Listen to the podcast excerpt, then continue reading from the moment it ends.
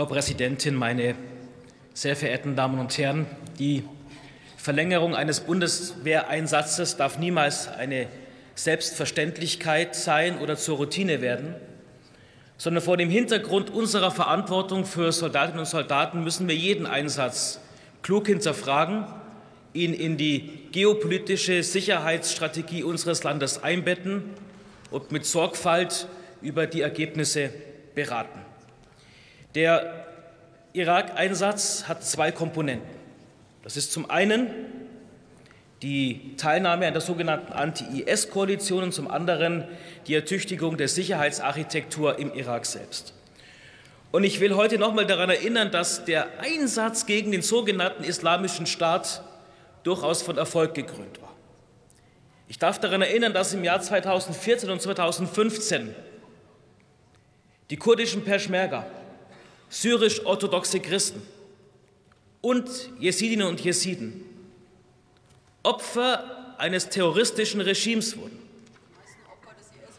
Und das durch diese territoriale Herrschaft im Nordirak und in Syrien auch eine Grundlage geschaffen wurde, geistig-moralischer Art, um in den Hauptstädten Europas Terroranschläge zu begehen.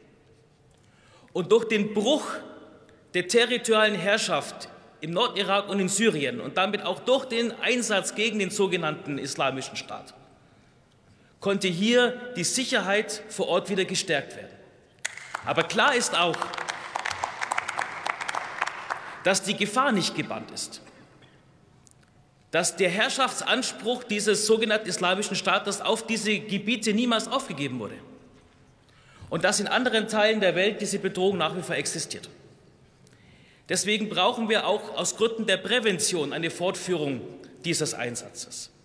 Und wer sich den Evaluierungsbericht ansieht, der stellt fest, dass die Debatte, die Sie auch in der Koalition gehabt haben, nämlich Syrien herauszunehmen oder nicht, letztlich nicht an rechtlichen, sondern an politischen Gründen offenkundig sich festgemacht hat weil der Evaluierungsbericht ganz klar sagt, dass die bisherige Stützung auf Artikel 51 der VN-Charta in Verbindung mit Artikel 24 unseres Grundgesetzes zulässig war und dass es hierzu auch einen Beschluss des Bundesverfassungsgerichts gab. Wir respektieren den politischen Kompromiss der Ampelregierung, hätten uns aber vorstellen können, dass vor dem Hintergrund der Mandatsklarheit hier auch Syrien nach wie vor im Mandatstext gestanden wäre. Zum Thema Irak will ich nur ausführen, dass die gestrige Wahl eines neuen Staatspräsidenten ungeachtet der innenpolitischen Konflikte ein erster Hoffnungsstimmer ist, dass sich dieses Land weiter stabilisieren kann. Weil wir die Herausforderungen nicht vergessen dürfen, denen der Irak sich ausgesetzt sieht. Er hat einen sehr hohen schiitischen Bevölkerungsanteil, ähnlich wie im Iran der gerade destabilisiert seine eigene Bevölkerung unterdrückt. Wir dürfen nicht vergessen, dass in Syrien, Russland und der Iran starke Bataillone und Sicherheitsinteressen haben. Und es ist in unserem ureigensten Interesse, dass auch im Mittleren Osten die zarte Pflanze einer pluralen Gesellschaft, Meinungsfreiheit und Demokratie eine Chance hat zu entstehen.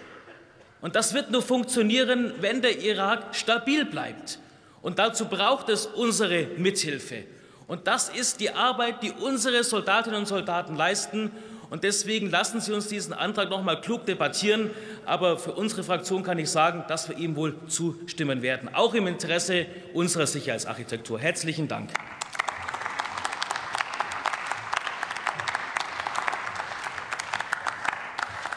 Für die Fraktion Bündnis 90 Die Grünen hat nun der Kollege Max Lux